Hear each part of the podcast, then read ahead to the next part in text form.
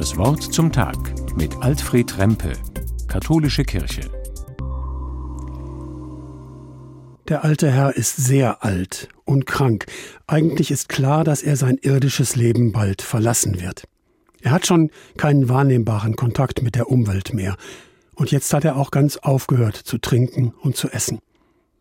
Die jungen Leute aus der Familie erinnern sich, dass er doch so katholisch war und müssten wir nicht dafür sorgen, dass da nochmal der Pastor kommt und dieses Öl, wie heißt das nochmal? Irgendwas mit letzte Ölung oder so? Gut, dass gerade das Pflegeteam hereinkommt. Die wissen sicher Bescheid. Ob der Onkel wohl gewollt hätte? Sie meinen, dass er die Krankensalbung bekommen will.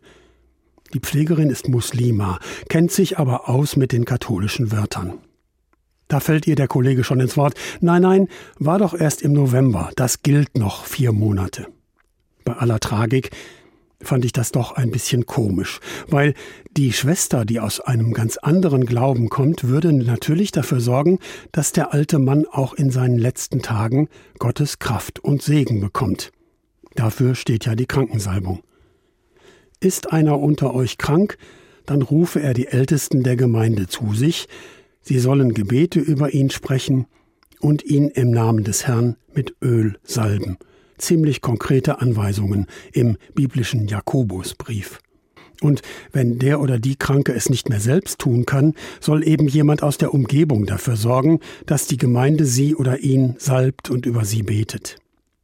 Wobei biblisch ist damit die Hoffnung verbunden, dass Gebet und Salbung die Kranken eher stärkt und gesund machen soll. Öl ist schließlich ein uraltes Heilmittel, wird übrigens gerade wieder mal neu entdeckt. Und dass die antiken Ring- und Faustkämpfer sich komplett eingeölt haben, damit sie dem Gegner keinen Angriffspunkt bieten, dieser Gedanke war sicher auch im Spiel. Öl und Segen, also kein Gedanke an letzte Ölung. Eher mit Gottes Kraft heilen oder sogar auf dem letzten Weg beschützen. Und und da bin ich wieder bei der tragikomischen Szene im Pflegeheim.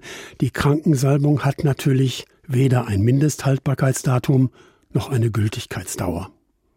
Der alte Onkel hätte sie gern noch einmal empfangen können.